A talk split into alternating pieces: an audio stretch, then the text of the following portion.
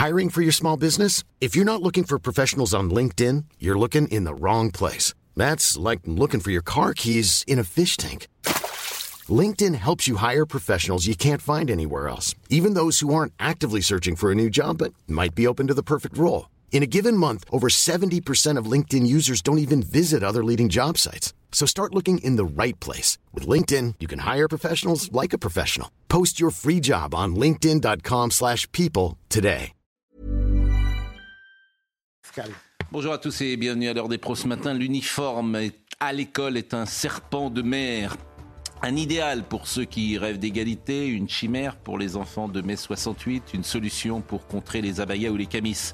L'uniforme à l'école est une habitude anglaise qui n'a jamais franchi le channel puisque le blazer ou la cravate pour les garçons, la jupe plissée pour les filles ne furent pas de rigueur en France. Seuls les lycées, créés par euh, Napoléon Ier en 1802, ont instauré un uniforme à l'échelle nationale jusqu'en 1914. En revanche, il y eut la blouse. Elle était bleue et obligatoire. Elle ne le fut plus après 1968 année funeste pour l'autorité en France qui marque le commencement de la chienlit. Je salue nos compatriotes de Guadeloupe, Martinique et Guyane qui nous écoutent et je rappelle qu'il existe une tradition de la tenue commune dans ces territoires d'outre-mer, une tradition bien ancrée. Faut-il imposer un uniforme à l'école? Ce serait en tout cas une mesure forte, symbolique, politique, j'allais dire une mesure de grande ampleur plus en tout cas qu'organiser un dîner avec les parlementaires. Il est 9h01, Barbara Durand. Au Gabon, des militaires ont annoncé à la télévision mettre fin au régime et annuler les élections. Et ce, après l'annonce de la victoire du président sortant Ali Bongo. Ces militaires ont fait cette annonce sur la chaîne de télévision Gabon 24. Ils ont également annoncé la fermeture des frontières du pays, et ce, jusqu'à nouvel ordre. En France, jour J pour la rencontre au sommet entre Emmanuel Macron et les chefs de parti. Deux tables rondes sont organisées sur la situation internationale et les réformes institutionnelles. Elles seront suivies d'un dîner sur les questions de société. La question éventuelle d'un référendum sur ces sujets sera également abordée. Et à ce propos de référendum, selon un sondage CSA exclusif pour CNews, 65% des Français sont favorables à l'organisation d'un référendum sur l'immigration. Euh, sur l'échiquier politique, les électeurs de gauche y sont opposés à 56%. À l'inverse, au sein du Parti socialiste, les électeurs y sont favorables à 55%. Dominique Jamais, Philippe Guibert, Philippe Bilger, Eric Nolot et Gauthier Lebret dans la série On vous prend pour des gogos, la grande euh, la grande réunion d'ampleur aujourd'hui. Évidemment, il se dira rien, il n'en sortira rien, tout le monde sera mécontent et ça ne servira absolument à rien. Que ça accouche d'une souris. mais non, mais c'est vrai. mais tout le monde le sait avant, donc c'est de l'argent perdu. Alors il promet un C'est de l'énergie perdue. Là, on voit, on voit ce qui se passe. Il promet un référendum, mais il faut que ça soit un référendum où on lui répond oui à 55%. Quoi. Mais en fait, il faut trouver la bonne question. Mais ce qui est extraordinaire, c'est que qui prenne des décisions, lui?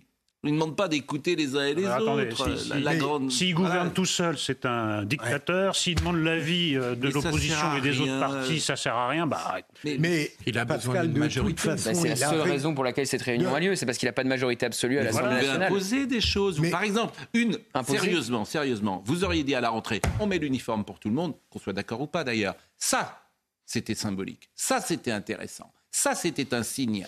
Bon, ils veulent pas, comme toujours. Mais Pascal, qu'est-ce que vous voulez Un nouveau chemin de croix à l'Assemblée euh, nationale parce qu'il n'y a pas de majorité? Il faut bien essayer de contourner cette situation. Vous allez, parce que vous allez vous entendre avec le Rassemblement national et la France insoumise? Bah, En tout cas, faut essayer de, il faut essayer un peu de sortir de la situation. Pascal, il y a quelque chose qui a changé avec le Rassemblement national. Mais de toute façon, il a réussi puisqu'on a parlé de cette grande réunion politique durant tout l'été. On... en a un peu parlé alors qu'elle va on en parle de rien. voilà, on en parle pour...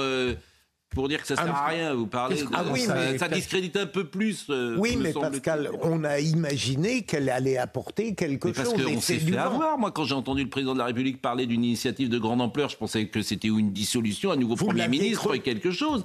Bah, moi, je suis naïf. Dominique, jamais vous avez passé un bel été Ça fait des mois, oui, merci. Je vous remercie.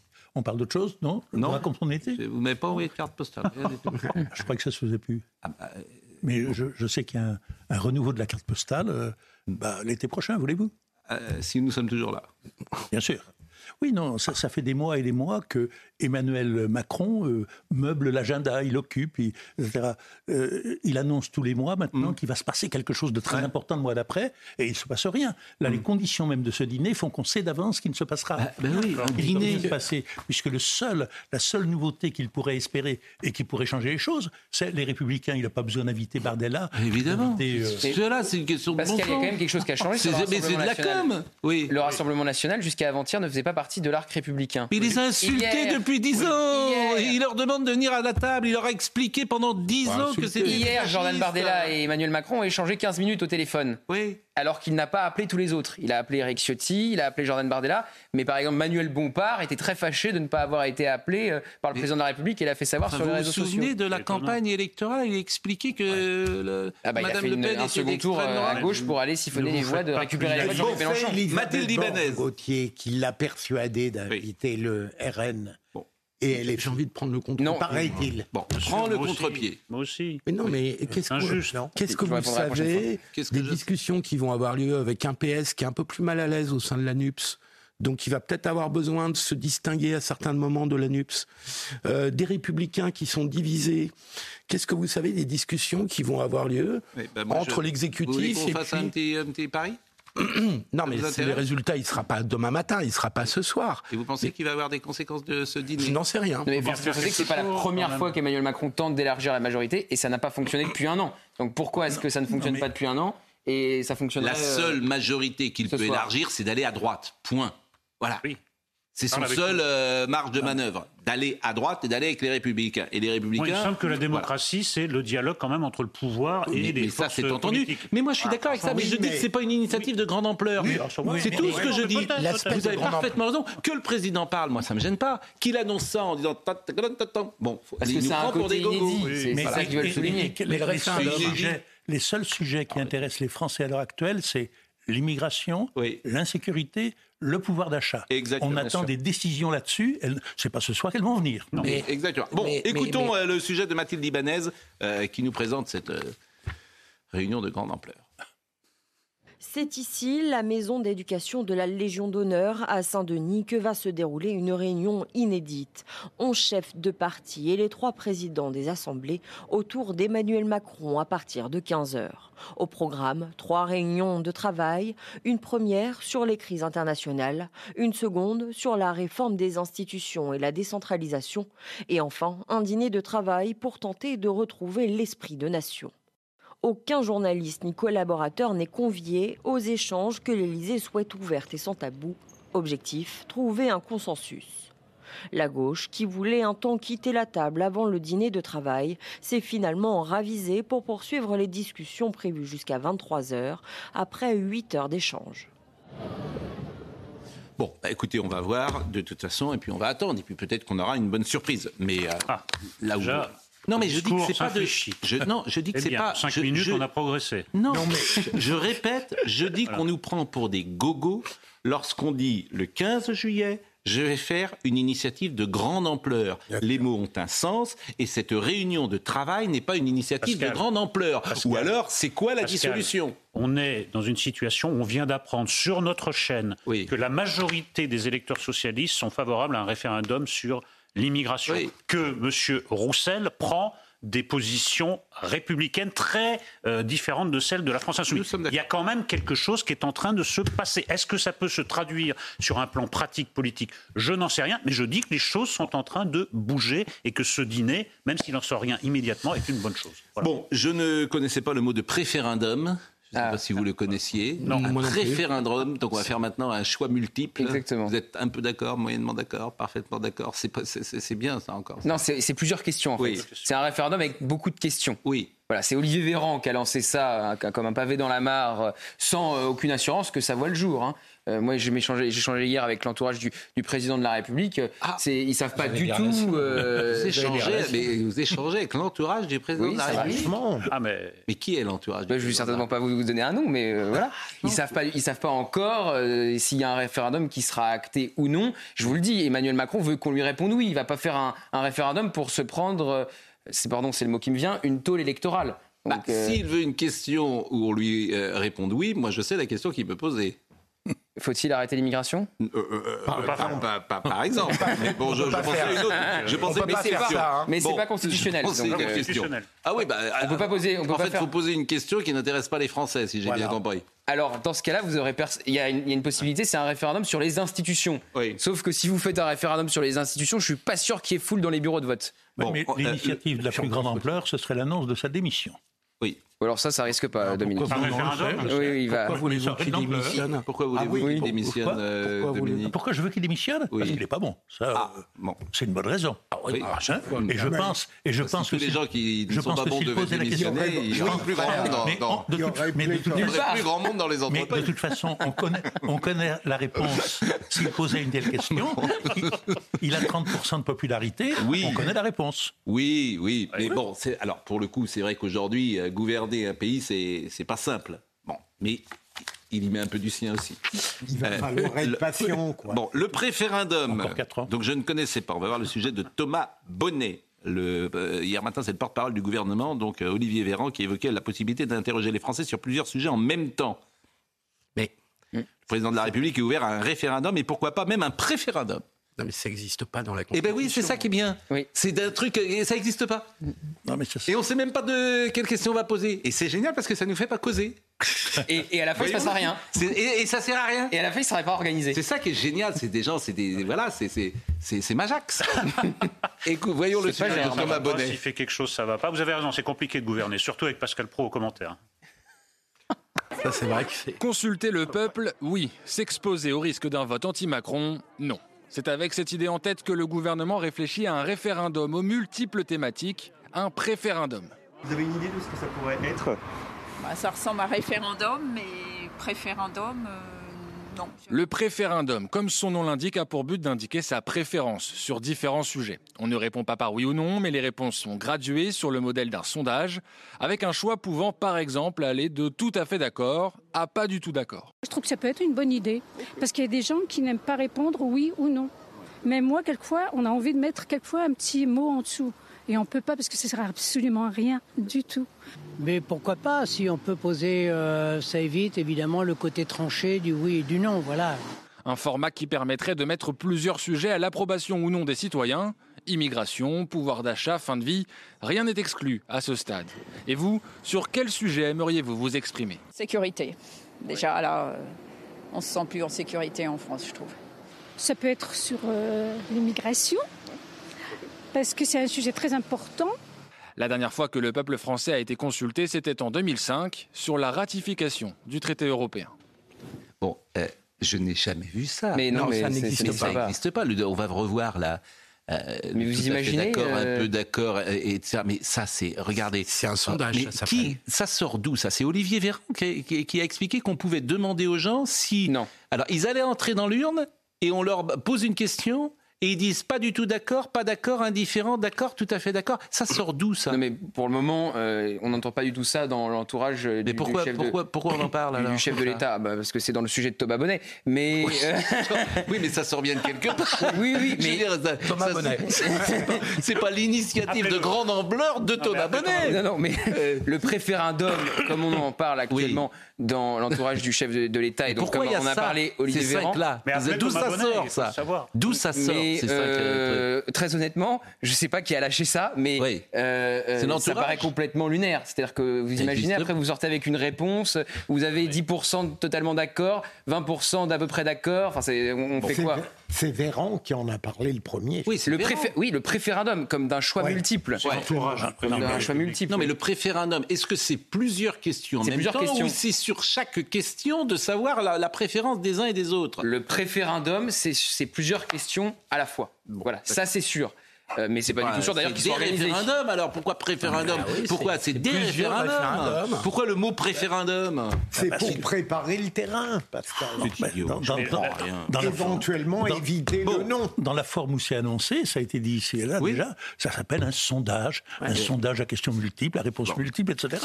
C'est un référendum, ce qu'est le Canada il y a une boisson alcoolisée. mais la chose la plus utile, ce serait de faire sauter le verrou institutionnel afin que les Français puissent s'exprimer sur les sujets qu'ils estiment les plus importants. Il y avait un micro-trottoir les gens, euh, voilà, le pouvoir d'achat, la sécurité et l'immigration. Faisons sauter le verrou. Voilà. mais, justement non, parce que euh, Florian Bachelier, hein qui nous écoute, Florian Bachelier, qui nous écoute dans sa bonne ville de Rennes, euh, dit c'est faux de dire que l'article 11 ne permet rien. Tout le monde répète ça sans lire la Constitution. Oui, il a raison. Il y a plein de choses qu'on peut faire. tout à l'heure, vous avez dit le contraire. C'est pas parce qu'on peut pas le faire sur l'immigration. Sur l'immigration, on a dit. mais bon, L'article 11 ne permet pas, permet pas euh, un, référendum sur l'immigration. Toutes les réformes économiques et sociales peuvent être soumises à référendum par l'article 11. Tous les traités européens, d'ailleurs, ont été soumis. Euh, euh, Maastricht, il me semble que c'était par l'article 11.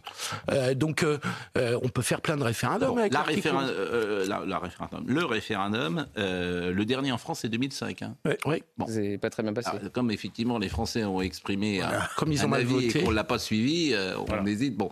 Euh, en revanche, il y a une forte demande d'un référendum sur l'immigration. Vous voyez cette fois-ci le sujet de Mathilde Ibanez.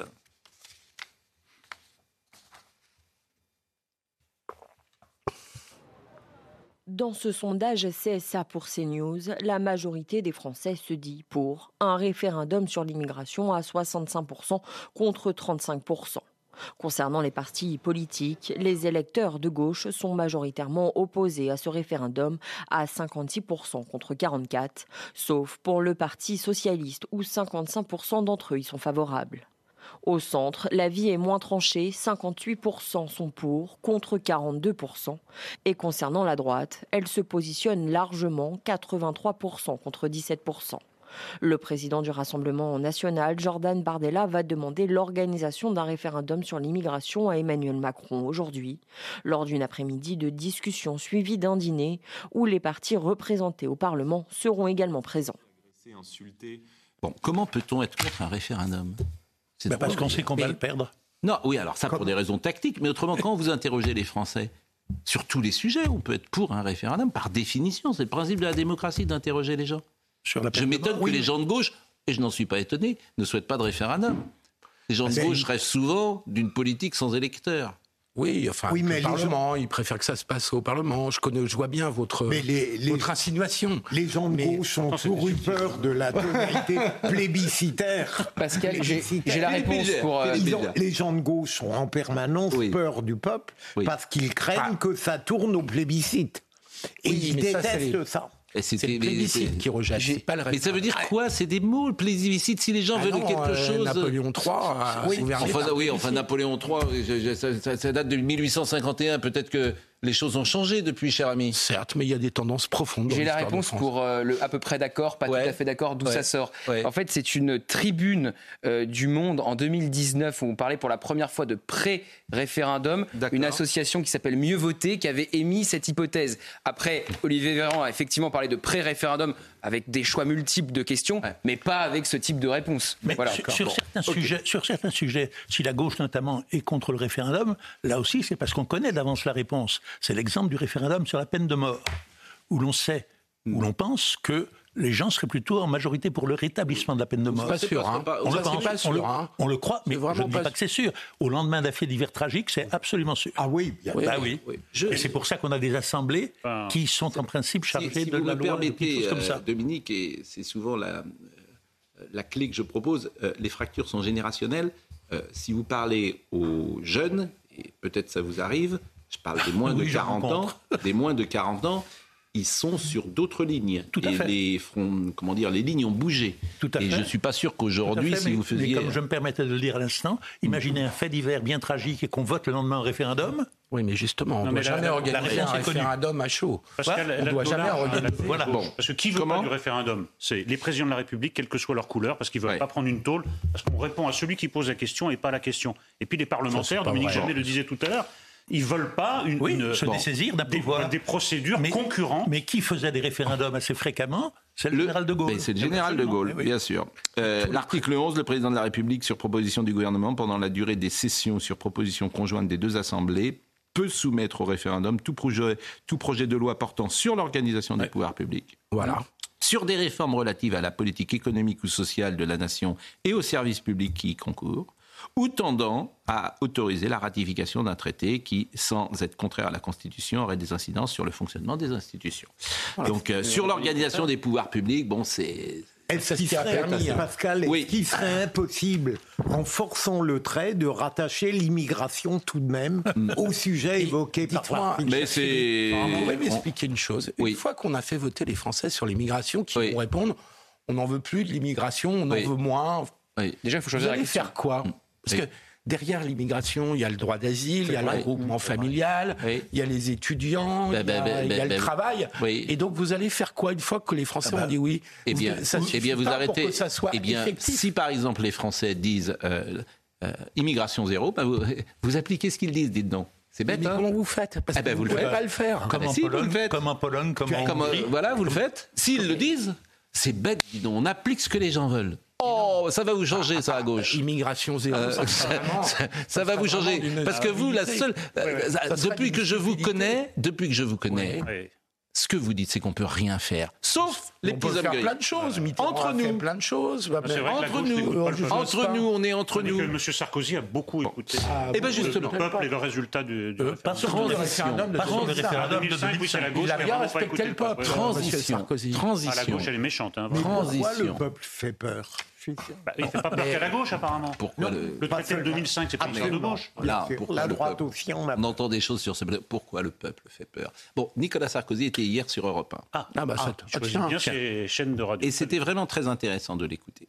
D'abord parce qu'il y a une intensité, une énergie, une conviction. Il y a quelque chose, hein, lorsqu'on l'écoute, qu'on apprécie ou qu'on n'apprécie pas, qui fait que euh, cette intensité euh, fait qu'on l'écoute. Et je voulais vous proposer deux ou trois passages, pas tant sur la politique d'ailleurs euh, d'aujourd'hui, mais sur un état d'esprit général, parce que je trouve que euh, la France traverse une crise en fait intellectuelle, culturelle, d'état d'esprit. Il y a un état d'esprit lamentable aujourd'hui en France, lamentable. Bon, et on le voit à l'Assemblée nationale, mais pas que.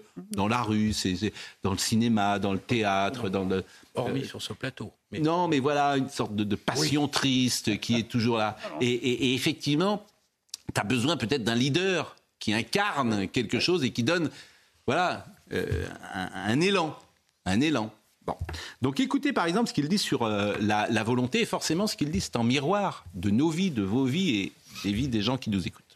Dans l'immeuble où on habitait, j'étais élevé par ma mère, que j'adorais, qui était divorcée et qui m'a élevé seul, et qui a travaillé très dur pour nous ses trois fils. Mais on était tellement peu connus que même dans notre immeuble, on ne nous connaissait pas. Et je me disais, j'avais 13-14 ans, je me disais, mais comment je vais sortir de cette petite vie? Je voulais pas m'ennuyer, j'avais peur de m'ennuyer. Je rêvais d'un destin immense. Et je l'ai payé cher. J'y suis arrivé. C'est pas possible d'être moins connu que je l'étais. Le premier meeting auquel je participe, c'était pour Chabandelmas à Boulogne en 1974. Pascal Pro, il me laisse même pas rentrer dans la salle. Et ce soir-là, j'ai serré les poings, je me dis un jour, c'est moi qui serai sur scène. Si moi je l'ai fait, d'autres peuvent le faire. Et si ma vie Tout le monde n'a pas votre nature. Non, c'est. Attends. Tout le monde n'a pas votre talent. Non, non. C'est comme en sport. Il y a beaucoup de chance. Non, non, attends. Vous aimez le sport. Tout le monde n'est pas Mbappé, tout le monde n'est pas Federer. C'est un grand philosophe qui a, dit ça. Johnny Hallyday, qu'on me donne l'envie. l'envie, c'est la clé. Hmm. Les gens pensent que ça joue à l'intelligence, au talent. Non, ça se joue à l'envie. J'avais envie de brûler les planches. J'avais envie de faire cela. Bon, ça peut être inspirant, et d'ailleurs ça reprend les propos d'Emmanuel Macron, qui avait dit euh, traverser la rue et euh, vous trouverez du job. Et il s'était fait, pour le coup, euh, attaquer.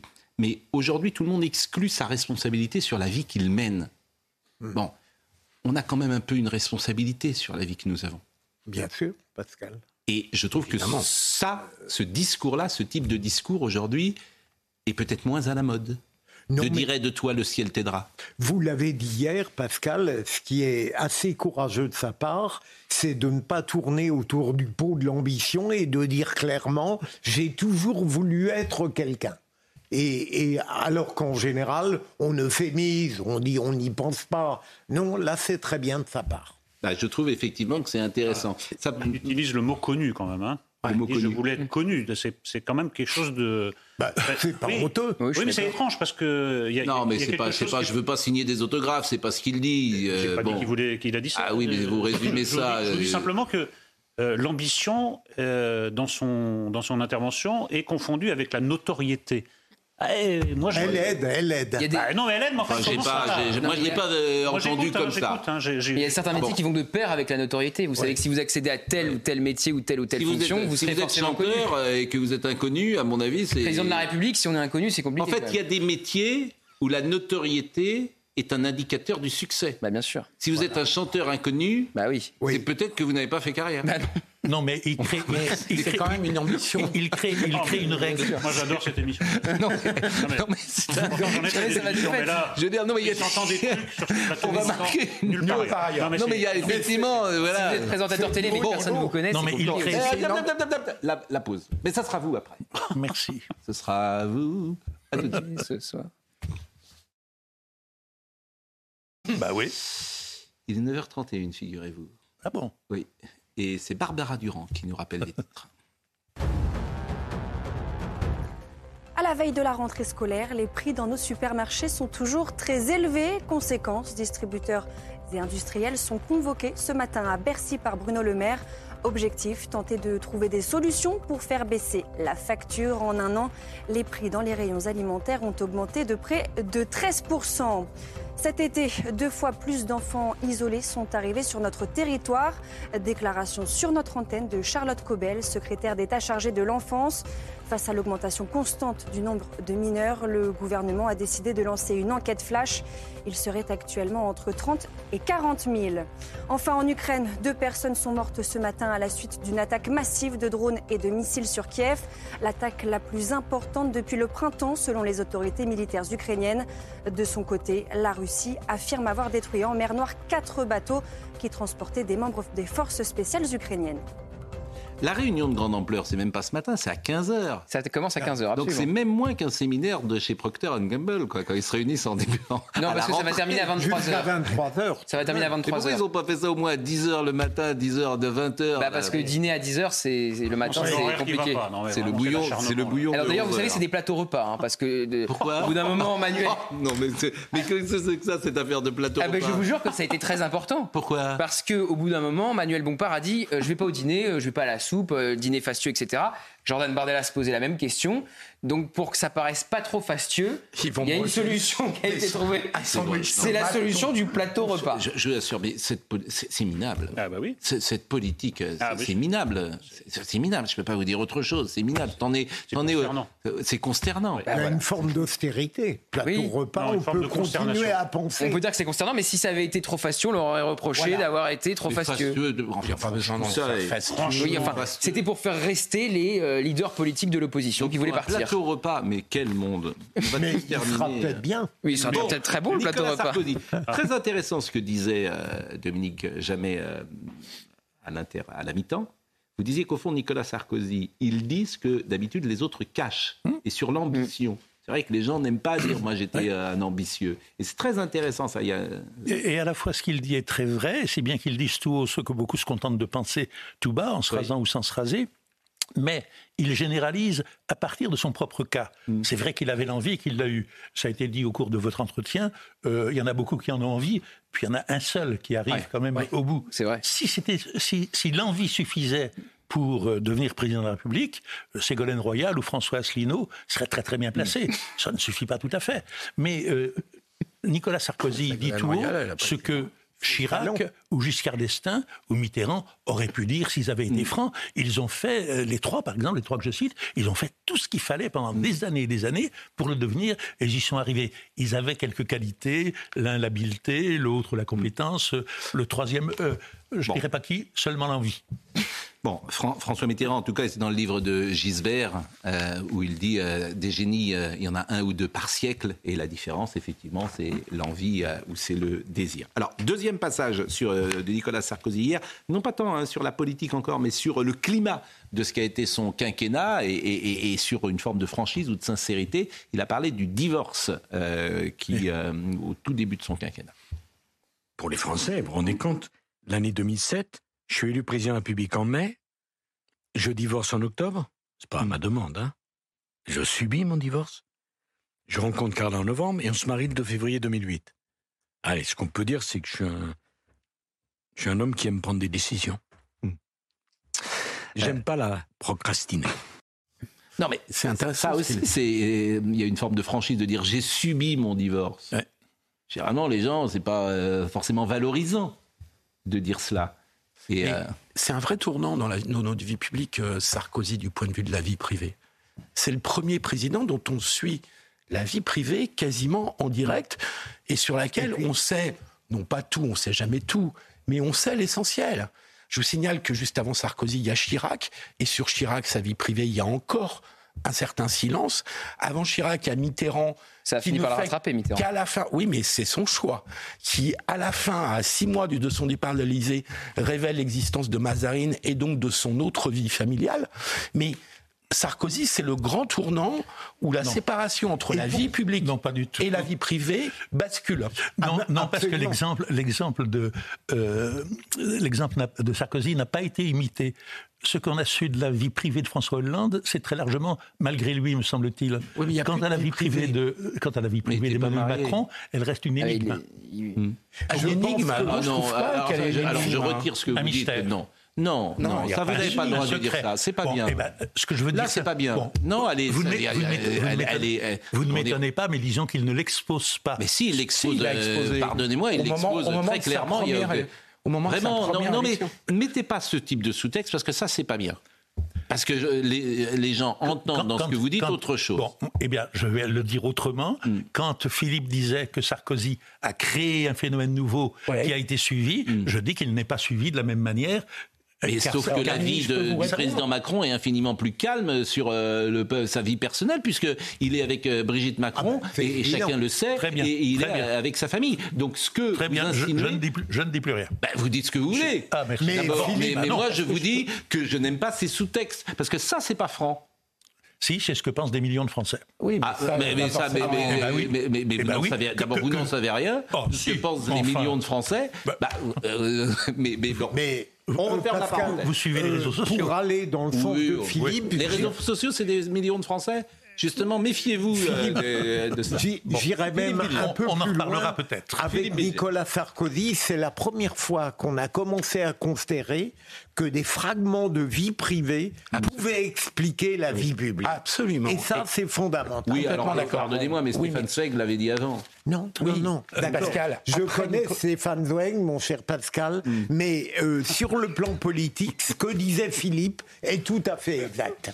Et donc, à partir de Nicolas Sarkozy, non, non, mais on est obligé de faire étalage de sa culture pour répondre à Pascal. mais quelle importance il faut donner Quelle importance il faut donner à, non, mais à quelqu'un qui, qui, vous parle de son ambition personnelle, de ses ah ben, émotions, de sa vie privée ah, Est-ce que vraiment il faut y accorder une telle ah non, mais Qu'est-ce qu'il a fait de cette ambition oui. Ah ben ça c'est autre chose.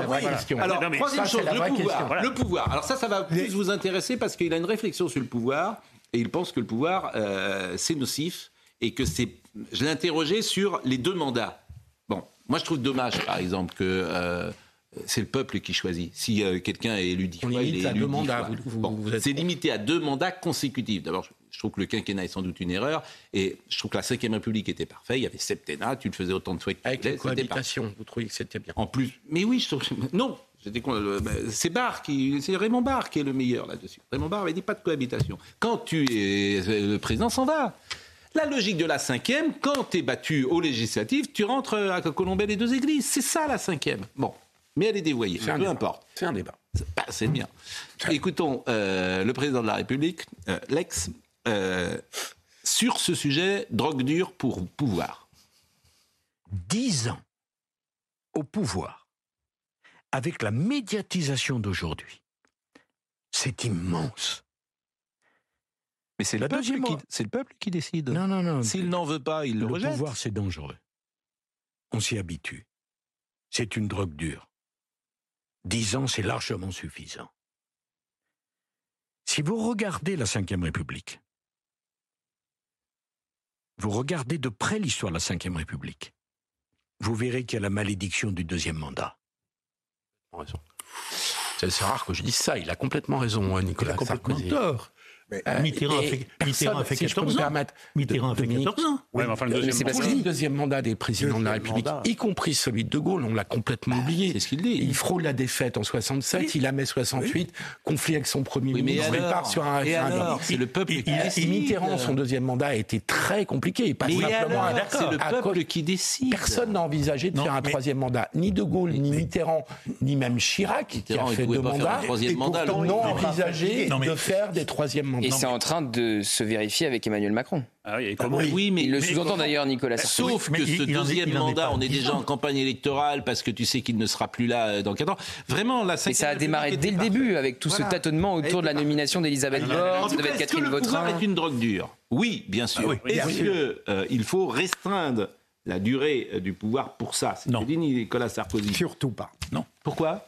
Mais parce que le pouvoir pourrait n'être pas une drogue dure pour tout le monde. Et il est évident que lorsqu'on entend Nicolas Sarkozy, je me rappelle une phrase qu'il a souvent répétée, disant Moi, je ne, je ne veux pas le pouvoir pour le pouvoir, mais pour faire des choses. Et en réalité, derrière tout cela, il y a un discours de tous les présidents qui consiste à dire Je ferai ma tâche jusqu'au bout, alors qu'en réalité, très rapidement, ils pensent à la réélection. Nicolas Sarkozy a raison. Dans un régime présidentiel, 10 ans, c'est le maximum. mais, Franchement, c'est pas possible. Mais c'est un tel rythme qu'on sort essoré. Mais, c'est inhumain. Mais, inhumain. Oui, mais, tout ce qui, régime présidentiel. Hein. Tout ce qui est réduction de la durée du mandat, tout ce qui est interdiction de se représenter, c'est antidémocratique. bien sûr. S'il y a un président qu'on aime, pourquoi il ne ferait pas 15 ans Alors, La règle, il n'y a qu'une règle. Il n'y a qu'une règle. La règle, c'est qu'il n'y a pas de règle. Ok, d'accord. Je vous dis simplement que faire un troisième mandat, même De Gaulle et Mitterrand n'y ont pas songé. Non. Ni Chirac d'ailleurs. Enfin, Mitterrand ne pouvait pas y songer. Il était malade euh, en 1995 il est mort récemment plus tard. Euh, non, n'est pas raisonnable. en tout cas, le débat peut exister. Il faut comparer des choses comparables. Le mandat était de 7 ans. Mitterrand est resté 14 ans.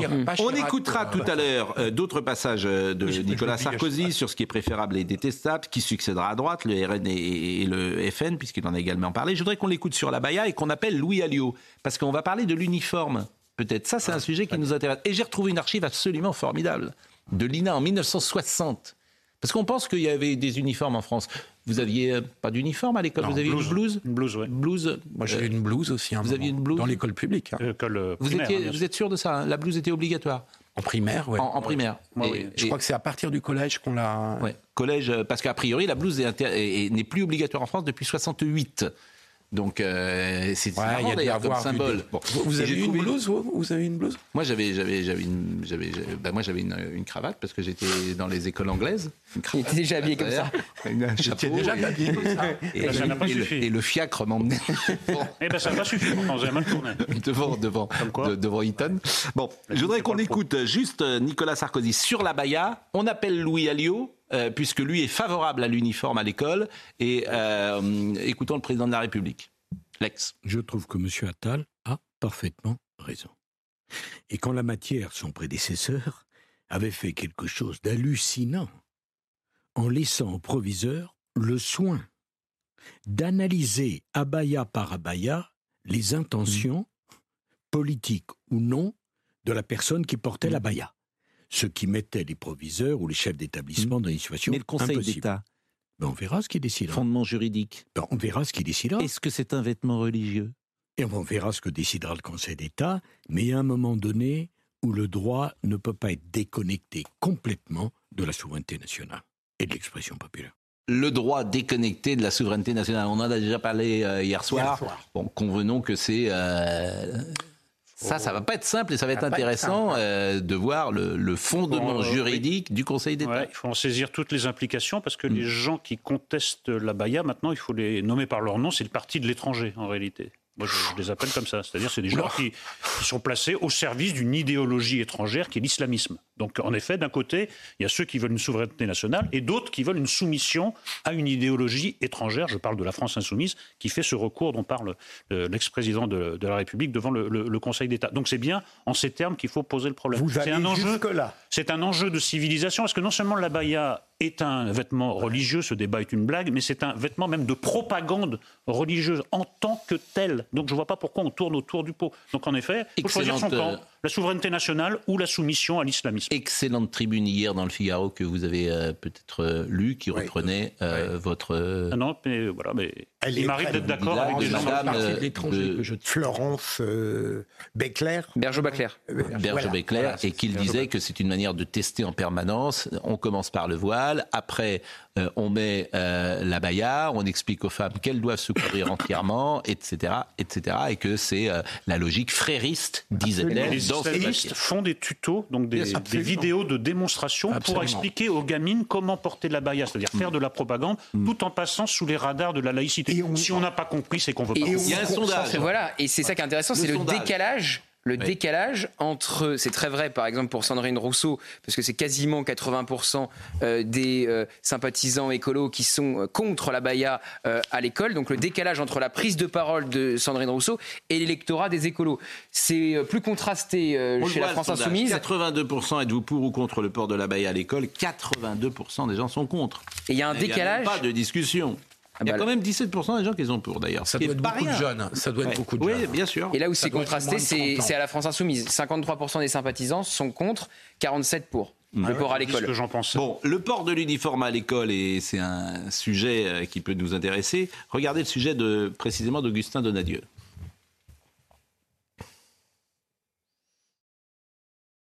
Le port de l'uniforme à l'école, parents et enfants ne sont pas vraiment d'accord. Bah, comme ça, tout le monde est pareil. Il n'y a aucune différence en ce qui concerne les marques et euh, tout le bazar qui va avec, en fait. Voilà pourquoi je ne suis pas contre. Je pense que c'est mieux euh, d'être contre parce que c'est un moment où on évolue, on se cherche. Euh. donc je pense que c'est mieux que chaque étudiant trouve son style. Ça va l'air concentré au lieu de se concentrer sur moi je suis habillée comme ci, lui il a ceci, il a cela. Ils vont se reconcentrer sur l'essentiel, je pense. Les élèves perpignanais, eux, n'auront peut-être pas le choix. Louis Alliot, le maire de Perpignan, propose d'expérimenter une tenue uniforme dans les écoles de sa commune. Une proposition faite également début août par Robert Ménard, le maire de Béziers. Pour certains syndicats d'enseignants, la priorité n'est pas là. Il serait pour nous bien plus raisonnable euh, de rajouter des moyens supplémentaires plutôt que de parler euh, de la question de l'uniforme qui apparaît euh, à nos yeux euh, bien secondaire, eu égard aux priorités euh, sur lesquelles nous alertons depuis de nombreux mois.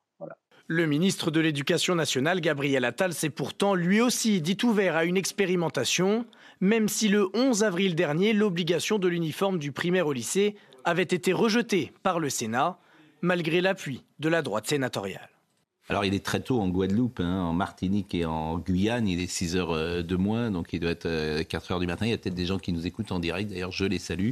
Et je rappelle qu'effectivement, il y a une tradition de la tenue commune dans ces territoires d'outre-mer où euh, les petits garçons, les petites filles arrivent à l'école avec une tenue euh, commune. On est avec Louis Alliot, qui est le maire de Perpignan. Il va nous dire euh, pourquoi il souhaite cet uniforme dans les écoles. Mais j'aime bien de temps en temps vous faire écouter des archives, parce que c'est la France d'hier.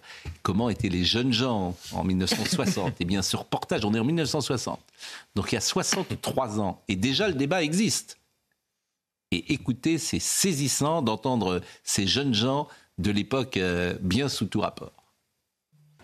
On nous interdit les cheveux dans le dos, les cheveux décolorés, le maquillage, les lunettes fumées, euh, le sac à main, les pantalons, les collants de couleur, euh, les talons hauts. Pensez-vous que votre directeur a eu raison de vous interdire les chandails à col roulé? Non, parce que le col, le col roulé sert à tenir chaud. Il, a, il est bon l'hiver et il a, le col roulé avec le pull vert euh, empêche euh, de prendre le blazer ou la veste élégante qui, même à travers un tablier, se salit. Le blue jean Oui, parce que ça fait mauvais genre. Les chaussures de basket euh, Il a bien une raison, parce que les chaussures de basket font les pieds plats. Les cheveux trop longs pour les garçons ça fait aussi mauvais genre et ça fait sale. On vous oblige à porter une blouse jusqu'à quelle classe Toutes les classes sont obligées de porter la blouse. Même la vôtre Même la mienne. Alors pourquoi n'en portez-vous pas Parce que je suis contre la blouse. Je trouve que la blouse détruit toute personnalité. Puis enfin, quand on voit dans la cour, ça fait uniforme un peu. Alors moi, je suis contre la blouse, ça me plaît pas. Mais évidemment, je suis obligé de la mettre. Je la mets dans les cours, mais dès que je peux m'en débarrasser, ben, je l'enlève. Vous avez l'impression que vous travaillez mieux ou moins bien avec une blouse Bon, c'est la même chose, mais enfin, je sais pas, quand, lorsque j'ai une blouse, bah, Je me sens un peu, un peu diminué. J'ai l'impression qu'on me considère comme un petit garçon, parce que quand je n'ai pas ma blouse, bah, ça fait plus étudiant. Je sais pas, ça me plaît. Je préfère ne pas avoir de blouse. Ça vous rajeunit un peu trop d'avoir une blouse C'est ça, oui. Vous avez une blouse qui ne me paraît pas bien propre, monsieur. Oui, effectivement, l'état c'est sale. Depuis combien de temps ne l'avez-vous pas lavé ou fait laver? Oh, depuis à peu près six mois. Six mois, euh, à peu près. Mais à l'école, la mode est d'avoir une blouse sale. Pourquoi? Euh, C'est une mode comme ça. Par exemple, lorsqu'un camarade s'ennuie dans un cours, il faut dessiner dans la blouse. Euh, cours de dessin, lorsque on ne sait plus très bien quoi faire, on met des couleurs sur la blouse du camarade. J'adore ces témoignages. D'abord, ils ont 15 ou 16 ans. Ils ont l'impression qu'ils en ont 40. Ouais. Hein ils parlent effectivement un français, euh, j'allais dire ils parlent comme des vieux, mais alors qu'ils sont jeunes, mais on parlait comme ça manifestement en 1960. Et puis à chaque fois qu'on passe ces archives, je me dis, il y a peut-être une personne qui nous écoute, qui a 63 ans de plus aujourd'hui, qui se reconnaît dans ce reportage et qui dit, j'étais comme ça euh, à, à l'époque. Bon, Louis Alliot, l'uniforme, euh, bonjour, vous êtes le maire de Perpignan. L'uniforme, ça n'a jamais existé en France. Jamais. Euh, il y a eu des blouses, simplement, mais jamais un uniforme. Pourquoi souhaitez-vous un uniforme? Alors moi, je parle de tenue uniforme. Hmm. Ça peut revêtir la forme d'un uniforme ou de la blouse, ou du retour de la blouse. Mais il est évident que quand on voit tout le débat qui agite euh, la baya, euh, mais pas seulement, qui agite tout simplement un certain nombre de tenues iconoclastes qui peuvent être portées dans un certain nombre de cours de, de récréation, ça permettrait de revenir, je pense, à une, une quiétude qui est propice euh, au milieu scolaire et puis à, à la notion d'égalité, tout simplement. Et on ne verrait pas cette, cette course à, à l'équipement de marque, notamment, parce que ça, on peut le voir tous les jours. Et ça permettrait aussi de remettre, je pense, une, une réalité sociale pour tout le monde dans les cours d'école. Le problème, c'est évidemment l'acceptation, et donc nous ne l'imposons pas, nous le proposons. Et c'est sur la base du volontariat ah, des directeurs d'école. Hmm. Et euh, après avoir écrit donc, au donc ça marchera pas. Donc ça marchera pas si vous le proposez. On va marquer une pause. Vous allez rester avec nous. J'observe quand même que vous avez deux drapeaux derrière vous. Il y a le drapeau manifestement français. C'est le drapeau catalan qui est à côté de vous?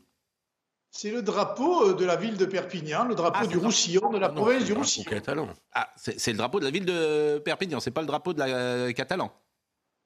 Ah ben c'est, on est en, on est en Catalogne française et en Roussillon, donc. Il n'y a pas de souci. J'ai l'impression que vous ne répondez pas vraiment à ma question. Mais bon, on va marquer une pause. Je la reposerai juste après euh, la deuxième mi-temps. Ça va, euh, petit scarabée, tout va bien? Bah, Tout va très bien. Vous préparez un grand événement, non? Ne me parlez pas de ça. Bon. Une initiative d'ampleur. Ah, une initiative de grande ampleur. Une initiative de grande ampleur? Oui. Une initiative de grande ampleur. Ah, bah, donc les gens peuvent peut-être vous envoyer des cadeaux ou des. Ah ben n'hésitez pas. Ah, voilà, je, une liste on, lance oui. une liste et dépose. Je vous la ferai suivre. On va demander, on va je, vous la, je vous la ferai suivre, Pascal. Spectateur de CNews. la pause à tout de suite. Barbara Durand on nous rappelle les titres. Une fusillade à lourde hier soir à Béziers a fait un mort. Selon les premiers éléments de l'enquête, deux individus sont sortis d'un véhicule et ont tiré en direction d'un véhicule garé dans lequel se trouvait la victime. Un deuxième individu a été légèrement blessé au mollet. Il indique n'avoir rien à faire dans cette histoire. Faute de places d'hébergement d'urgence ou disponibles, le nombre d'enfants contraints de dormir dans la rue explose. Il serait actuellement près de 2000. Une hausse alarmante, c'est 20% de plus que l'an dernier. Plusieurs associations demandent au gouvernement une trêve scolaire afin de protéger les enfants scolarisés et leurs familles de l'expulsion. Enfin, alors que les relations entre les États-Unis et la Russie se sont fortement restreintes, on fête aujourd'hui les 60 ans du téléphone rouge. Cette ligne téléphonique directe entre le Kremlin et la Maison-Blanche a été créée le 30 août 1963, dix mois après la crise des missiles de Cuba. À noter, et eh bien que ce téléphone, d'ailleurs, n'est pas rouge. Louis Alliot, le maire de Perpignan, est donc euh, avec nous euh, pour évoquer euh, l'uniforme. Je crois qu'à Béziers, d'ailleurs, on avait un moment imaginé l'uniforme et que ça n'a pas bien marché, visiblement. C'est une initiative qui avait été prise et qui n'a pas été suivie. Écoutez, je ne sais pas. Robert Ménard ne, m'a pas, ne m'a pas informé de cette chose-là mais il faut faire participer le corps enseignant et les parents. Hmm. Et si je fais cette proposition, c'est pour initier un mouvement d'abord des parents et puis de voir comment réagit le corps enseignant, parce que c'est quand même lui qui va accueillir euh, les, et qui accueille les élèves et qui va accueillir euh, mm. la, le volontariat de cette mesure ou pas, et on va avoir là une idée un peu du paysage éducatif euh, euh, à la fois local et français, parce que je pense que c'est une nécessité. Je pense que c'est attendu par les parents d'élèves, par mm. beaucoup d'enseignants. Le ministre, j'allais dire, a lancé la balle avec son affaire d'Abaya. Eh bien, ça permettrait de régler les problèmes d'Abaya et du reste en on peut mettre une blouse par-dessus une Abaya. Hein, si, on met la blouse, on peut mettre une blouse par-dessus une Abaya. Ah, quand même pas. je veux dire, bah, il faut quand même... Euh, pas par-dessus un uniforme. Bah, euh, pas par-dessus un uniforme, mais c'est quoi euh, Parce que concrètement, c'est quoi C'est une blouse? Ah, c'est c'est une blouse, c'est le retour de la blouse bleue. C'est ou la blouse, ou on va vers une uniforme, ça coûterait sur un problème de coût un peu plus cher, mais en ce qui concerne la mairie de Perpignan, ça ne concerne que les petites sections, celles dans lesquelles nous avons une petite responsabilité, euh, j'allais dire matérielle, et pas du tout euh, les collèges, c'est une autre collectivité, les lycées, une autre. Donc moi, je veux bien une expérimentation sur les petites sections et dès le plus jeune âge, habituer les élèves à un ah, même pied d'égalité et notamment vestimentaire. Et mais c'est, vous avez raison, et c'est ce que disent souvent les gens, c'est-à-dire que si tout le monde est habillé pareil, il y a plus de différences ah, bah sociales, il n'y a plus la course aux marques, c'est souvent quelque chose que j'entends. Hein. Il faut euh, recentrer. Vous, vous êtes plutôt pour moi, je suis à fond pour l'uniforme Ah oui, bon. à fond. Dominique Écoutez, il y, a du pour et du contre, mais ce serait un comble que pour arriver à venir à bout de, de la Baïa, hmm. on soit obligé d'instaurer l'uniforme. Bon, vous êtes pour ou contre? C'était ma question. Contre, pour ou contre l'uniforme? C'est une, question d'argent. Ça, mais, ça, vient d'être dit par Louis Alliot. J'entends bien, mais, vous, êtes, pour ou contre? Si l'uniforme est remboursé aux gens, hmm. si l'uniforme est remboursé aux gens qui ont des ressources faibles, je suis pour. Vous êtes pour. Ah Deux pour. Euh, Philippe Guibert? Je suis pour une tenue commune qui évite hmm. justement l'inconvénient. Donc une tenue uniforme. Alors j'aime pas le terme uniforme. une tenue, quelle est la différence entre une tenue commune et un uniforme Le mot. Bah, C'est-à-dire que vous donnez. Vous êtes un intellectuel. Vous avez fait des. C'est la gauche et la droite, quoi. vous, êtes passé. Non, mais quelle est la différence? Bon, vous êtes pour ou contre? Mais je suis pour. Bon, vous êtes ah. pour. Et euh, Monsieur Nolo Je suis pour parce que je n'ai pas observé qu'en Guyane ou en Guadeloupe, ils aient euh, basculé dans un régime fasciste alors que les élèves euh, portent un, uniforme. Donc, cette expérimentation, elle a eu lieu avant Perpignan, dans d'autres dans d'autres coins de France, et apparemment, ça ne crée pas de désordre majeur. Et, dans de très nombreux pays. Et de, dans très nombreux je ne vous demande pas votre avis, d'abord parce que vous êtes le plus jeune, et ensuite parce que vous n'êtes pas, vous êtes là pour donner des faits. Exactement. Pas votre des, éclairages parfois. Des éclairages. Voilà. il a le droit de vote. Vous voyez, euh, nous, sommes quatre, euh, nous sommes quatre. Euh, nos, nos, éditorialistes quatre et moi je, je, je, dis cinq. Donc on est pour l'uniforme cinq. Mais je suis pas sûr qu'on soit pour le drapeau catalan. En revanche, derrière vous, Monsieur Louis Alliot. C'est le drapeau de la province historique du Roussillon et le blason de la ville, c'est le drapeau c'est le drapeau catalan avec Saint-Jean-Baptiste en son centre. Bon, alors je, suis pour, du coup. Parce que j'ai une capacité à changer d'avis très rapidement, comme vous savez. Bon, l'été a été bon à Perpignan, il n'y a pas eu de problème de sécurité majeur. Euh, les maires me disent notamment, et qu'il y a des problèmes de drogue très importants, de deals très importants. Je ne sais pas si euh, vous êtes concerné euh, également par cela. On est très concerné par le deal, évidemment, et, et on fait tout pour lutter contre les points de deal. On en démantèle un certain nombre, on ferme un certain nombre d'établissements qui pratiquent plus le deal que l'épicerie. Et, on met les moyens euh, sur le terrain, mais c'est un fléau. Et je pense que le volet répressif est une réponse, mais tant que l'État ne prendra pas ses responsabilités et qu'il ne fera pas des grandes campagnes de pédagogie, notamment dans les écoles, pour mettre fin au méfait de la consommation de stupéfiants, eh bien, on en sera euh, résolu à, subir cette situation.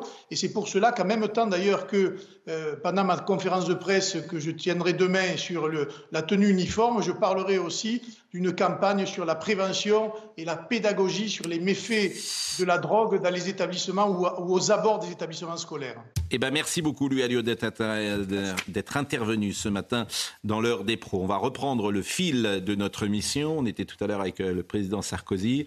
Euh, il est revenu sur sa position pro-Macron et il a fait la distinction entre préférable et, détestable. Mais c'est pas ça euh, que je vous propose d'écouter, parce qu'il l'avait dit à, plusieurs reprises. En revanche, une question qui succédera à Emmanuel Macron Et là, c'est intéressant parce qu'il a cité quatre noms. Quatre noms issus euh, de la droite républicaine, dont deux aujourd'hui sont passés chez Emmanuel Macron. Donc c'est intéressant d'écouter euh, le président Sarkozy, l'ex-président de la République, sur ce sujet. j'ai voulu dire qu'il y avait des gens qui avaient du talent et du potentiel. Hein, j'ai cité Laurent Wauquiez, j'ai cité Gérald Darmanin, j'ai cité Bruno Le Maire, j'ai cité Édouard Philippe. C'est des gens qui ont du potentiel. Mais au départ du Tour de France, les gens qui ont du potentiel, il y en a plein. À l'arrivée, ceux qui gagnent, il n'y en a qu'un.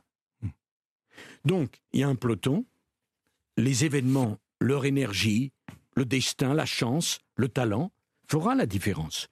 Aujourd'hui, je serais incapable de vous dire qui. Et, d'ailleurs, c'est sain. On verra. Mm. Quatre ans, c'est une éternité. On va voir ce qui va se passer. Ce qui est sûr, en revanche, c'est qu'il faut qu'il y ait un leader de la droite républicaine. Mm. Mais c'est intéressant ce qu'il dit parce que euh, il se mouille pas beaucoup là. Hein. Non, mais oui, mais c'est, il ne sort pas exactement de la droite républicaine. Il s'est mouillé dans son livre et dans une interview au Parisien où il dit à Laurent Wauquiez aujourd'hui mais où il dit à Laurent Wauquiez qu'un leader, euh, on ne le désigne pas, il doit s'imposer. Il a raison. Donc ça veut dire à Laurent Wauquiez, euh, ah, arrête de te taire sur la réforme des retraites, arrête de te taire sur les émeutes et, et, sort du bois. enfin, c'est pas foudroyant comme analyse quand même. Hein. Non, ah bah, pas foudroyant. Vous faites un micro-trottoir, les gens vont vous citer les quatre noms. Euh, ah ben Eric, il a pas enfin, On attendait peut-être quelque chose de plus original. D'abord qui s'engage, enfin, qui disent, il y en a un des quatre qui a plus de potentiel, ben, plus de talent que les trois autres. Il l'a dit. Pas vraiment, pas vraiment. non, mais dans un entretien et puis peut-être de sortir un autre. Oui, ses préférences, c'est Gérald Darmanin. Il n'avait quand, même, pas quand même pas recommandé Ségolène Royal. Non, mais sans aller jusque-là, on pouvait peut-être. Il oublie Lisnard. d'originalité. Il oublie. oui. Alors, est-ce que David Lisnard, effectivement, est dans ce groupe-là ou, pas, euh, le maire de Cannes? Il a du mal à sortir de Cannes. Ça, vous, ah. ça, vous, marque Cannes quand ah, même. Hein.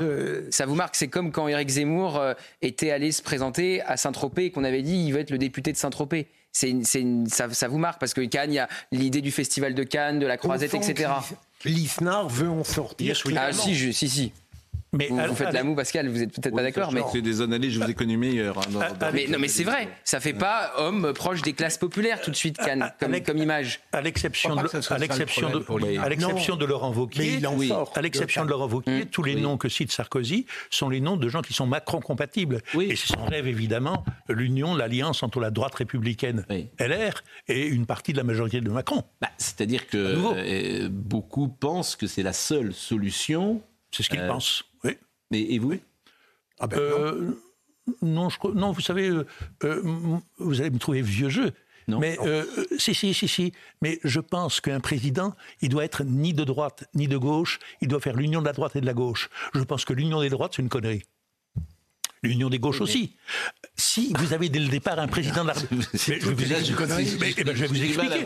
Eh ben, eh ben, vous allez voir. Hmm si un président se présente comme candidat aux Français en disant je souhaite absolument représenter une moitié de la France, hmm. eh ben c'est mauvais. Un président est censé représenter ah les Français et pas la droite ou la gauche. Voilà. Bien, mais il y a une sensibilité quand même. et eh ben justement, un vrai président, il dépasse cette sensibilité. Une fois qu'il est élu. Oui, mais même, même avant, De Gaulle ne s'est jamais présenté. Il n'a jamais dit je suis le candidat de la droite. Non, mais, là, tous les autres candidats disent eh qu'ils ben, veulent rassembler eh ben, et en réalité, ils ne peuvent pas le faire. Ils commencent, il commence par diviser et tout candidat à la présidence actuellement s'adresse à 40% du corps électoral dans, la meilleure, hypothèse. Il y a quelque chose qui s'appelle les partis en France. Alors tous les candidats disent moi je veux être au-dessus des partis, puis on retombe dans la bah, vieille tambouille des partis, eh des ben, boutiques, etc. Et c'est ça. Donc il faut bien en tenir compte. et c'est ça qui ne va pas. Ben oui, bah, Emmanuel Macron, justement, était au-delà des partis. Il a créé un parti en quelques, en quelques semaines et euh, il s'est imposé. Euh, la vraie question. il y a eu l'affaire Fillon. Oui, c'est de savoir si les électeurs. empêchent de rassembler. C'est de savoir si les électeurs macronistes venus de la gauche, parce que je vous signale qu'il y en a toujours. Parce que sinon, la gauche est plus, plus haute. Vous parlez les électeurs macronistes venus de la gauche, du, PS, hmm. vont rester avec un candidat, Édouard Philippe, Gérald Damanin, Bruno Le Maire, qui, aurait, qui sera venu de la droite. Parce que ça la vraie question. Je vois pas pourquoi il participerait à l'union des droits. Même Laurent Wauquiez qui n'a pas participé à un, même Laurent Wauquiez qui a pas participé à un gouvernement d'Emmanuel Macron, quand on a vu son interview, je crois que c'était dans, dans, le point de mémoire, il était très euh, doux avec le président euh, de, de, la République parce qu'il veut capter aussi son, son électorat, donc très précautionneux. Ensuite, ils se sont vus d'ailleurs à, à l'Élysée, donc il n'était pas euh, dans une franche rupture. Non, mais il était dans une perspective de cohabitation. Comme Premier ministre. Ah bon vous avez, vous avez des informations si Laurent Wauquiez était président, de minute en minute.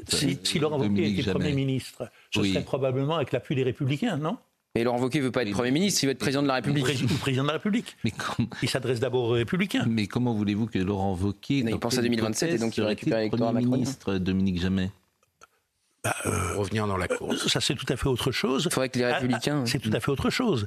Si Macron voulait, à l'heure actuelle, élargir sa majorité, il s'adresserait aux Républicains. Oui. Bah oui. Mais bah oui. peut-être ne prendrait-il pas celui qui incarne la ligne la plus à droite des Républicains? Mais peut-être que Laurent Wauquiez accepterait, en fait, etc. etc. en tout cas, il a marqué une inflexion. Mais Laurent Wauquiez a marqué une inflexion par rapport à Emmanuel Macron ces dernières semaines. Il se flinguerait pour la présidentielle. Hein. Voilà. C'est bon. d'être Premier ministre. Il est en train de se flinguer pour Et surtout qu'on a bien, on a bien vu que le deal avec LR, ça n'existe pas. Sinon, ça aurait déjà eu lieu. Le deal avec LR, ça n'existe pas. Voilà, c'est pour ça que la réunion de ce soir ne servira autre chose, autre chose, si vous le souhaitez, puisque hier, Rachel Kahn était l'invité euh, de Laurence Ferrari et euh, elle a répondu au chanteur Médine. Et je disais d'ailleurs hier euh, que je suis pas sûr que tout le monde connaisse Médine. Non, pas maintenant. C'est sûr que non. Mais sûr que non. Il a gagné en notoriété. Une, sacrée publicité. Oui, mais quand, et quand on revient de vacances, qui est tous notre cas, et qu'on est au contact des uns des autres sur les marchés, sur les gens, etc., tu vois de, quoi parlent les gens dans les dîners, sur la page, etc. Ils parlent pas forcément et à chaque fois, je me fais la réflexion de ce dont on parle parfois sur les chaînes info et qui fait un buzz et qui n'intéresse peut-être pas forcément le plus grand nombre. Et Médine, je trouve que c'est pas forcément un mauvais exemple. Moi, je ne connais pas une chanson de Médine. Je connais ses déclarations, ses prises de position ah publique. Je suis pas sûr d'avoir entendu une chanson mais là, de Médine. vous touchez un point essentiel, c'est-à-dire que c'est pas forcément connu du grand public, mais ce sont des changements qui sont quand même très importants. Que des partis de gauche s'acoquinent avec un ah, bah personnage comme Médine, c'est quand même un événement capital, mais qui en effet euh, laisse indifférent la plus grande partie de nos compatriotes. Mais petit à petit, on recule. C'est-à-dire que maintenant, on, on s'acoquine, on invite pour débattre très sérieusement avec un type qui était un antisémite convaincu, qui est un pratiquant de la quenelle, qui a tenu sur euh, Rachel Kahn des propos inadmissibles. Et moi, je trouve que c'est un nouveau, euh, un nouveau cap qui est franchi dans la dérive d'une certaine gauche. Alors évidemment, sur le marché de, de, province, par exemple, les gens ne vont pas vous parler de ça. Mais c'est quand même pour moi un événement capital. Mmh. Et eh bien, c'est pourquoi on en parle. Et, vous n'avez pas tout à fait tort. Donc on va écouter euh, tout d'abord. D'abord, on va rappeler, donc après le tweet jugé antisémite de la part de Médine à son encontre, Rachel Kahn lui a, a répondu. Je l'ai dit, elle était l'invitée hier euh, de euh, Laurence euh, Ferrari, mais on peut peut-être écouter d'abord la réponse qu'avait faite Médine, ou plus exactement le mea culpa qu'il avait dit dans cette assemblée où il était invité ce week-end. Je rappelle que je répondais à l'essayiste Rachel Kahn d'une insulte, d'une attaque qui n'a indigné personne. J'ai été qualifié de déchet à trier les mots ont un sens. J'ai surréagi. J'ai surréagi et j'ai eu cette maladresse d'utiliser le mot rescapé dont je n'avais pas mesuré. Je n'avais absolument pas mesuré la charge historique et la charge émotionnelle que comprenait ce mot. Je n'avais absolument pas non plus calculé, ou plutôt visé, la famille de l'essayiste Rachel Kahn, ni qui que ce soit qui avait vécu la Shoah, qui avait vécu la déportation. Tout de suite, quand je, me suis rendu compte de cette erreur, je m'en suis amendé, je m'en suis excusé dans la foulée, auprès de la concernée et auprès également de tous ceux qui avaient pu être heurtés par ce tweet-là. Bon, il nous prend pour des imbéciles parce qu'évidemment, il sait très bien ce qu'il fait. Euh, il avait tweeté euh, Rescanpe, Rescanpe, personne ayant été jeté par la place hip-hop, dérivant chez les social traîtres et bouffant au sens propre à la table de l'extrême droite. Voilà ce qu'il avait dit, Monsieur Médine. Euh, euh, Médine, il n'avait pas mesuré la portée, il n'avait pas mesuré la portée de faire des quenelles à répétition, et il n'avait pas non plus mesuré la portée d'intituler un de ses albums Djihad. En fait, ce, type en fait, vit euh, dans une dimension parallèle. Quoi. Il multiplie les, les, provocations islamistes et antisémites, et il ne sait pas ce qu'il dit. Alors soit il est idiot, soit il est dangereux, soit les deux. Ça va même plus loin, puisqu'on a rappelé qu'il avait fait une chanson drôle, probablement, hmm. pour parler des youpins qui reprenaient les, hmm. magasins. C'est vrai que c'est marrant comme truc. Hein, c'est amusant. Bah oui, c'est un vocabulaire qui avait disparu ah depuis longtemps. Exactement, on s'en passait très bien. Hein. Ce qui est intéressant, c'est toujours le deux poids, deux mesures. C'est-à-dire qu'il devrait être exclu de l'espace médiatique totalement, comme d'autres l'ont été euh, pour des propos euh, jugés euh, parfois d'extrême droite. Euh, il, mais vous l'entendrez volontiers sur euh, pourquoi pas euh, sur France Inter. Il sera peut-être l'invité de Léa Salamé. Il ira, il y aura table ouverte chez Quotidien, etc., etc. Et c'est ça, ce deux poids deux mesures qui est absolument insupportable, parce que vous avez effectivement un antisémite notoire qui s'exprime euh, sur les plateaux de télévision et qui traite les autres d'extrême droite. Et, qui, traite les autres qui renverse la, charge de la preuve en disant qu'il est victime. C'est ce qu'a dit Jean-Luc Mélenchon. C'est lui la victime du racisme. Voilà, bien sûr. Alors écoutons Rachel Kahn qui était l'invitée hier soir, euh, qui est formidable d'ailleurs Rachel Kahn. C'est incroyable. Qui est euh, d'une intelligence Héroïque.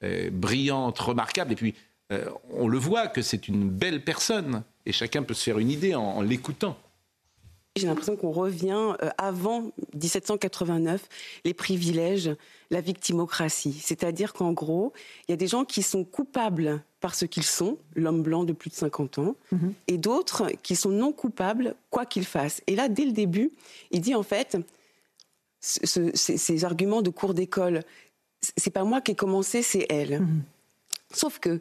Elle m'a insulté. il le dit, les mots ont un sens, mais il faut relire mon tweet. Moi, je connais très bien les Verts, je viens de cette famille politique, et je sais qu'il y a des ateliers traitement des déchets. Aujourd'hui, on connaît la situation climatique, la, situation environnementale, mhm. et en fait, par l'atelier traitement des déchets, je parlais des quenelles, je parlais euh, des questions d'injurier de, euh, les communautés LGBT, je parlais de, traiter euh, les laïcs par des mots extrêmement violents. Enfin, c'est-à-dire que là, on a une personne qui est multirécidiviste d'attaques extrêmement violentes, et c'est ça qu'il faut traiter. Et mhm. le problème, c'est que ces déchets sont biodégradants, personnellement. le tweet le premier tweet de Rachel Kahn, qui avait euh, fait réagir Médine avec son tweet antisémite, vous, allez le découvrir à l'antenne. Tout le monde critique l'invitation de Médine aux journées d'été des écologistes, alors que c'est une très bonne idée pour l'atelier de traitement des déchets, avait-elle euh, tweeté sur son compte et qui avait engendré donc Arescan P, je le répète, personne ayant été jeté par la place hip-hop dérivant chez les social Moi, j'en veux moins à Médine qu'à ses, complices objectifs, aux idiots utiles. C'est un, type perdu. Laissons-le se perdre. Mais pourquoi en faire l'invité hein. d'honneur Un peu quand même. Là, pour nous, il est perdu. Mais pourquoi en faire l'invité d'honneur des universités, des Verts et de la Française C'est à eux que j'en veux. C'est à ses complices. Mais c'est à l'espace médiatique que j'en veux. C'est pire que ça. Et surtout, rappelez-vous les jeux de mots. Euh, discutable, et c'est un euphémisme de Jean-Marie Le Pen, Rachel Kahn a raison de dire quelle dégradation de l'esprit public. À l'époque, tout le monde était hostile, indigné. Là, vous l'avez dit, Pascal, le deux poids, deux mesures est hallucinant. Et vous le reverrez sur le service public. Vous verrez un antisémite sur le service public. Il sera invité. sûr qu'il sera invité.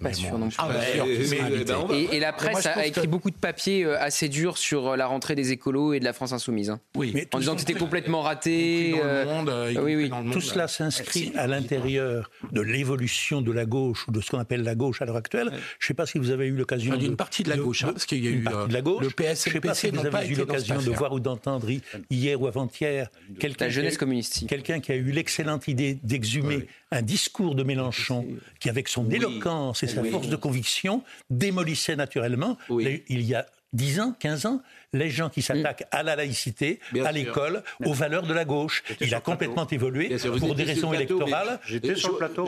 moi, je voudrais qu'on le passe, cet extrait. Malheureusement, euh, il n'est pas libre euh, de, droit. de droit parce ah que c'est de la pro, ce qu'on appelle de la production. Je vais uh-huh. rentrer dans des détails techniques, mais c'est dans l'émission de euh, On n'est pas couché, euh, de Laurent Ruquier. Et euh, on voit effectivement, vous êtes présent. Absolument. face à vous. Oui, on, il est, interroge Jean-Luc Mélenchon qui, est sur une ligne qui serait qualifiée aujourd'hui de laïcarde, c'est-à-dire qu'il serait qualifié de manière péjorative où il dit en fait tout ça c'est des signes de soumission de la femme à un ordre patriarcal et, et, la réalité. Et, la réalité. et très précisément dans ce texte remarquable il défendait l'école laïque contre l'islam, contre l'islamisation. À l'heure actuelle, il défend les musulmans contre l'école laïque. Il faut bien comprendre le, le sens du tournant de Mélenchon parce qu'il rompt effectivement avec ses anciennes opinions. Et c'est 2018, la manif contre l'islamophobie, avec l'idée... On l'a souvent dit. Avec l'idée, et c'est pour ça qu'ils invitent Médine, c'est qu'ils pensent que ça va consolider le vote dans les banlieues. eh ben, on, ah verra. Alors écoutez Rachel Kahn, un deuxième passage. C'est pire.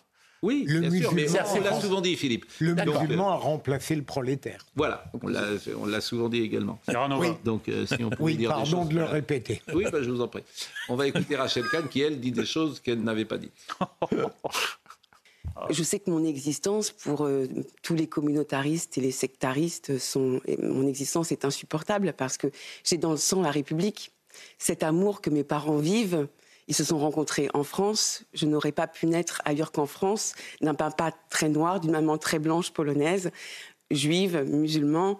Euh, et puis en plus, il y a eu cette islamisation de l'Afrique au, fil des, temps. Euh, c'est vrai que l'origine, en fait, mon père est animiste il y a eu euh, le catholicisme qui est arrivé, puis, l'islamisation. Donc effectivement, aujourd'hui, je crois qu'il s'attaque à cela, ce mélange-là, qui est éperdument laïque et républicain, avec euh, un respect des croyances de chacun dans ma famille, mais surtout, il s'attaque à une femme, une femme libre. Une femme libre. Et c'est vrai que ce discours d'intelligence, de bienveillance, fait du bien euh, depuis euh, la saison que nous avons vécue l'année dernière, la hargne, l'agressivité, la méchanceté, la rancœur, l'agressivité, toutes ces passions tristes qui animent euh, notamment la France insoumise, quand on entend Rachel Kahn, ça fait du bien. Et on va l'écouter une troisième fois, figurez-vous. Ce qui me fait mal aujourd'hui, c'est pas cette personne. Ce qui me fait mal aujourd'hui, ce sont les représentants mhm. politiques qui relaient cette information, cette complaisance des élus de la République. C'est extrêmement dangereux. Que ce soit les Verts ou la France Insoumise. Les Verts, la France Insoumise, ceux qui se sont tus. Je parle même plus largement de certains élus qui sont dans la NUPES et qui ne se sont pas exprimés. Et qui pourtant et qui... auraient pu vous soutenir. complètement. C'est soi-disant des républicains et qui restent au sein de la NUPES, comme ça, dans cette complaisance extrêmement dangereuse. Une complaisance qu'on a pu vivre euh, dans les années 40. Euh, Mais j'espère qu'aujourd'hui, on ne pourra pas dire qu'on ne savait pas. Alors, euh, à qui pense-t-elle? Olivier Faure. Mais Olivier Faure. Olivier Faure, euh, bah, il veut pas se fâcher avec Jean-Luc Mélenchon, il a trop peur. Mais, parce que Olivier Faure, c'est terrible, je trouve. Il a vraiment vendu euh, son honneur pour un plat de lentilles. Mm. Et on l'a. Sa boutique pour un plat de lentilles. Sa boutique, mais même son honneur. Et sur tous ces sujets-là, on l'a vu aussi euh, sur la Baïa. Il y a beaucoup de membres du PS qui ont soutenu Gabriel Attal. Pas un mot d'Olivier Faure, parce qu'il ne faut pas se fâcher avec Jean-Luc Mélenchon, déjà qui se sont affrontés sur les réseaux sociaux parce que c'est un homme, au départ, quand il était arrivé, d'abord, qui qui était plutôt sympathique. Depuis 25 ans. Voilà. Et il n'est pas dans ses idées. Hein. Voilà, qui était plutôt. Mais en fait, hein. c'est nobody, Olivier Faure. Mais il a fait le choix Monsieur Nobody de s'effacer derrière le sauvetage de sa boutique. Mais non, il a pas Nobody. Absolument. il a sauvé l'EPF. Oui, mais c'est pas Nobody. Il, il, il incarne une ligne politique très précise, ah c'est-à-dire la soumission euh, à l'islamo-gauchisme. Voilà. Donc, mais c'est quelque chose, c'est une ligne. Parce oui, mais il est en train quand même. C'est pas sa ligne. Si, c'est sa ligne. C'est-à-dire qu'il est. est parce que c'est pas la ligne du PS en général. Il y a ceux qui sont contre, en effet, qui mais le PS, Gabriel Attal. Il y a ceux qui se taisent. Hmm. Et il y a Fort qui est quand même le patron, donc il prend les décisions. Donc il, joue un rôle extrêmement funeste. Hmm. Si il était courageux s'il se désolidarisait de tout ce délire, ça pourrait changer les choses à gauche. Mais Malheureusement, il pense plus à sa réélection qu'à ses idées. Bah, il a vendu son honneur pour un Exactement, je reprends votre euh, Mais enfin, sur la ligne du PS qui a changé, il est quand même responsable aussi des universités d'été du PS. Et quand il y a une réunion, hmm. la France périurbaine est-elle la France des beaufs? On peut dire que le PS aussi a abandonné les classes populaires qu'il était censé représenter. Non, mais à l'approche de l'élection européenne, oui, à l'approche de l'élection européenne, il est fort embarrassé, puisque c'est un secrétaire national du Parti socialiste qui a contre lui la moitié du Parti socialiste. Nicolas Meyer-Rossignol. Euh, pour euh, le Parti socialiste est mort, hein, n'existe plus. Hein. Que ça soit une trentaine de députés à l'Assemblée nationale ne change pas du tout la vie politique et même pas la gauche. La réalité, c'est que le PS n'existe plus. Quand on fait un 72% à la présidentielle et qu'on a 30 députés et qu'on ne peut pas peser sur la ligne de la gauche, le PS n'existe plus. Donc il faudra recréer autre chose pour les gens qui ne sont pas dans la, qui, qui, restent de gauche mais qui ne sont pas dans la ligne de la Nupes. Il faudra recréer autre chose. La question c'est est-ce qu'il y aura une, est-ce qu'il y aura une liste commune avec euh, la France Insoumise et Ségolène Royal à la tête Vous voyez Cazeneuve oui, mais Cazeneuve, il fait, on a l'impression qu'il règle ses comptes avec Mélenchon. Mm. Je trouve que pour créer, un, pour avoir un projet, un élan, on peut pas être simplement en contre. Voilà ce que je pense. Un problème d'incarnation quand même. Hein. Mais, comme, mais comme je essayé de vous le dire, Ségolène Royal a repris sa carte du PS, donc tous les espoirs sont permis au PS. Mais là, c'est ce que Ségolène Royal va-t-elle mener une liste de la France insoumise et du PS Je ne crois pas. Ça ne marchera vous Savez que ça ne marchera pas. Gauthier. Avec Sandrine Rousseau. mais je pose la question parce qu'elle l'a fait la déclaration la semaine dernière. Vous savez la réponse comme moi. Bon, dans. Euh, c'est le JDD qui a sorti l'info et Olivier Faure disait que c'était faux. Ah, c'est le JDD qui a sorti l'info. Ah oui. oui, s'il vous plaît. non, mais ça, c'est une histoire exceptionnelle. C'est Antonin André du JDD qui sort l'info sur Ségolène Royal. Olivier Faure dit que c'est faux. La semaine suivante, euh, Ségolène Royal l'annonce. Que l'info soit juste, euh, qu'elle le veuille. Mais avec le soutien de Jean-Luc Mélenchon, c'est pas rien. Mais est-ce qu'elle ira au bout ah, Ça, c'est une autre question. Bon, dans l'actu, il y a quelque chose quand même qui m'a étonné. Un enfant de 12 ans est soupçonné d'avoir cambriolé fin juillet un appartement du 16e arrondissement au cours duquel il s'emparait d'un important butin constitué de montres de luxe. De 12 ans? Il a, bah oui, 12 ans. On est de plus en plus tôt. Il a été interpellé la semaine dernière dans le quartier de la Goutte d'Or. Je vous propose euh, d'écouter, parce que c'est une information évidemment qui nous a fait réagir, Sarah Varny. C'est un, c'est une information de nos confrères du Parisien. Ce mineur non accompagné est un adolescent euh, de 12 ans. Il, euh, a été interpellé la semaine dernière dans le quartier de la Goutte d'Or, dans le 18e arrondissement de Paris. Il est, il est suspecté d'être l'auteur d'un cambriolage fin juillet dans un appartement euh, du 16e arrondissement. Il aurait dérobé plusieurs montres de luxe, mais aussi des bijoux d'une valeur de 200 000 euros. Les techniciens de la police scientifique ont relevé une empreinte, une empreinte qui appartient donc à un jeune sans domicile qui est déjà euh, connu euh, des services de police. Les forces de l'ordre euh, diffusent alors son signalement.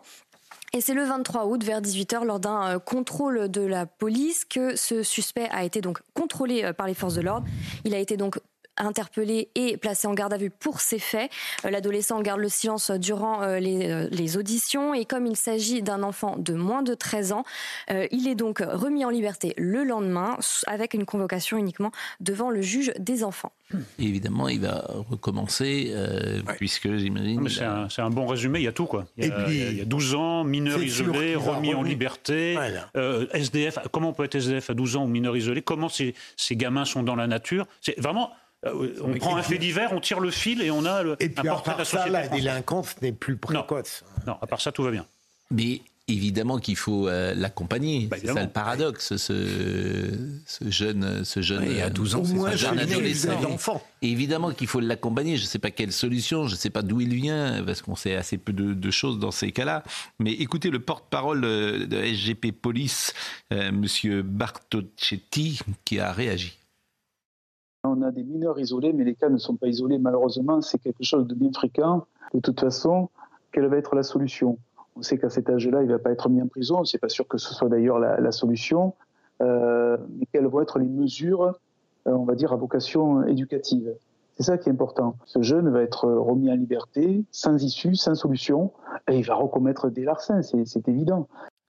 Mais ce que vous avez dit est juste, euh, évidemment, Eric, euh, puisqu'on tire le fil et on a. C'est pour ça que ces faits divers peuvent nous intéresser, parce qu'ils posent des questions nouvelles hmm. à la société, que la société doit. Qu'est-ce qu'il y a au milieu On ne peut pas mettre un gamin de 12 ans en prison, on ne peut pas non plus le remettre en liberté. Qu'est-ce qu'il y a au milieu Attention, quelque chose, attention messieurs, à la récupération politique quand même. Hein. Attention. C'est-à-dire c'est-à-dire qu'à chaque fois qu'il y a des faits divers, vous savez bien, et que les politiques s'en emparent pour faire des propositions, ils sont accusés de récupération politique. Hmm. C'est un peu d'ironie, c'est tout.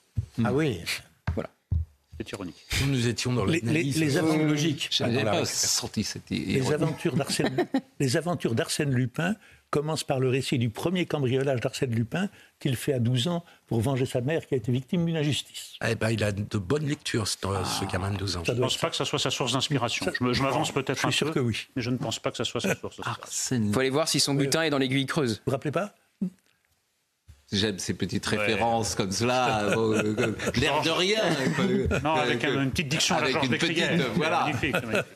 Georges Descrières, je vous l'ai dit mille fois, vous savez comment on appelait Georges Descrières à la, la comédie française ah il avait souvent des trous. Euh, et on l'appelait Georges Desgruyères. Ah c'est vrai, c'est les oh, comédiens du, du français. L'excellent Jean Dalric, Jean Dalric qui était au français à l'époque, qui va remonter d'ailleurs sur scène très bientôt, et à la comédie française, qui va reprendre les grands rôles euh, du répertoire, euh, Ruy Blas euh, et, le misanthrope. Et il est à Noirmoutier en ce moment, dans sa maison d'hôte, mais je sais qu'il y songe. Et, et, je le salue, et c'est lui qui m'a souvent rapporté ça. Parce que c'était un personnage haut en couleur, Georges Descrières. Enfin, que Georges ah, Descrières soit une référence. Il avait une autre confiance de lui-même. Oui, oui. C'est ah, moins compliqué. I am Georges Descrières, the sociétaire de comédie française. Et bon, une anecdote célèbre. Barbara Durand Je, pense que Georges Descrières, parfois on dit des noms. Oui, c'est ça. voilà, Nathalie Reims, votre grande amie. on, dit parfois des noms. On, est. Il y a Charlie Loubet et Georges Descrières. Voilà, on est les seuls à connaître ces noms qui arrivent de. Dans les moins de 50 ans. Surtout de passer d'un fait divers à Georges Descrières en l'espace de trois secondes. Des cruyères, des, des crières. Des gruyères. Non, pas des gruyères, non plus. Blague. Georges Descrières. Barbara, c'est à vous. La situation au Gabon suivie avec la plus grande attention par la France. Déclaration euh, ce matin d'Elisabeth Borne devant les ambassadeurs alors qu'un coup d'État sur le régime du président Ali Bongo est actuellement en cours. Un groupe d'une dizaine de militaires gabonais a annoncé l'annulation des élections et la dissolution de toutes les institutions de la République ainsi que la fermeture des frontières du pays et ce jusqu'à nouvel ordre. Les prix dans les rayons de nos supermarchés ne sont pas prêts de baisser. Après une réunion avec Bruno Le Maire ce matin à Bercy, la grande distribution admet qu'il va sûrement falloir patienter jusqu'à mars 2024 et donc la fin des prochaines négociations avec les industriels. Les industriels qui seront, eux, reçus demain par le ministre de l'économie. Enfin, faut-il organiser un référendum sur l'immigration? Pour 65% des Français sondés, la réponse est oui. Résultat d'un sondage CSA exclusif pour CNews sur l'échiquier politique. Les électeurs de gauche y sont opposés à 56%. À l'inverse, au sein du Parti socialiste, les électeurs y sont favorables à 55%. la grande distribution, ils sont vraiment très très forts. Quand il y a hausse des matières premières, immédiatement, il y a augmentation euh, dans les rayons, mais quand il y a une baisse, il faut aussi moins. Donc, euh, Comme les pompes C'est toujours le consommateur qui est victime de la, enfin, qui est victime, effectivement. Euh, merci euh, euh, pour cette matinée passée en votre compagnie. Merci à Nicolas Bayet qui était à la réalisation avec Michael Thomas, à Mathis Bibot qui était au son, Marie Janesca qui était à la vision. Marine Lançon et Justine Cerquera étaient là. dans une seconde, ce sera Jean-Marc Morandini qui doit déjà être en place et nous attendre. C'est à vous, Jean-Marc. Bon après-midi, bonne matinée, bonne fin de matinée, bon après-midi et rendez-vous ce soir.